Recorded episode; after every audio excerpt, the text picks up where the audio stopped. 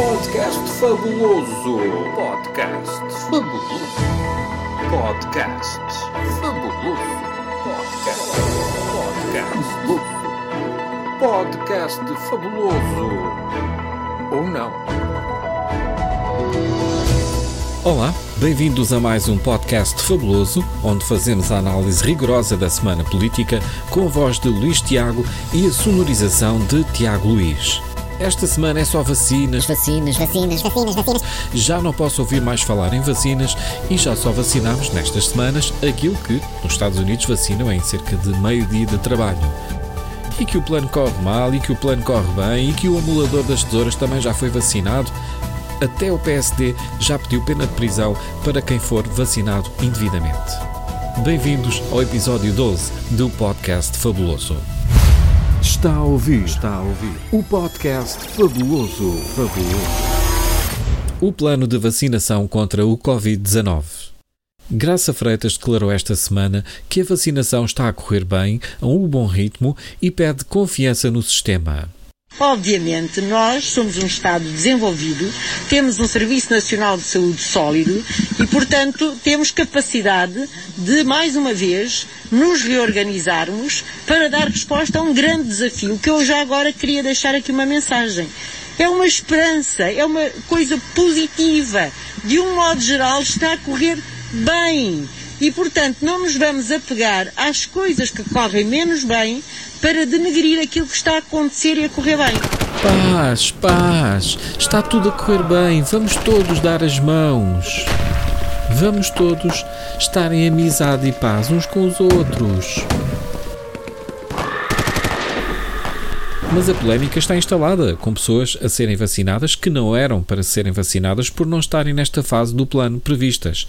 A justificação que foi colocada a circular é que nem houve intenção de passar à frente de utentes mais necessitados e que simplesmente sobraram aquelas doses e aquelas vacinas.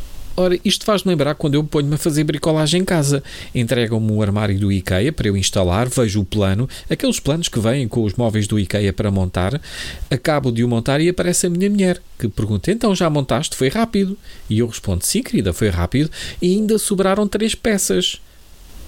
E ela responde: Sobraram três peças. E eu: Sim, sobraram três peças. Então e o que fizeste com essas três peças? Pergunta ela. E eu: Olha, fiz uma estante para a sala e ainda fiz um cinzeiro. Não ia deitar fora as peças que sobraram. E ela diz: Muito bem, Luís Tiago, montaste o armário e não desperdiçaste as peças que sobraram. A esposa está muito orgulhosa. Mas voltando ao plano de vacinação, será que pode-se mesmo chamar o plano? Ou é só enviar umas caixas e se precisarem de mais apitem?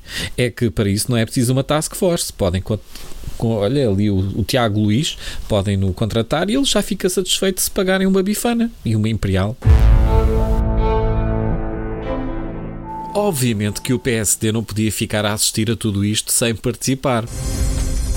O PSD pede pena de cadeia até 3 anos ou multa para quem recebe a vacina da Covid-19 de forma indevida.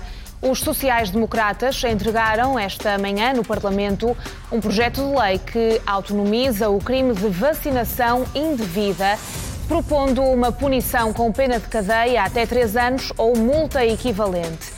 A punição refere-se nesta proposta não só a quem aceita a vacina de forma indevida, mas também a quem já a quem a dá violando os critérios estabelecidos no plano de vacinação estipulado pelas autoridades de saúde. Isto é vergonhoso. Então o PSD quer ganhar na Secretaria aquilo que não consegue com os votos dos portugueses, que é derrotar o PS nas autárquicas?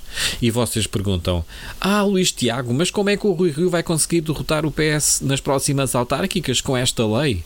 Pois é que depois de presos todos aqueles que receberam indevidamente a vacina do PS, quem é que vai ficar para enfrentar o PSD nas urnas? Ainda dizem que o Rio não está atento. Ah, pois não está.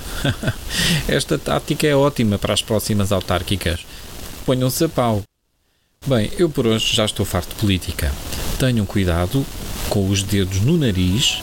Nós voltamos para a semana com mais coisas, pescar o olho, fabulosas. Até lá.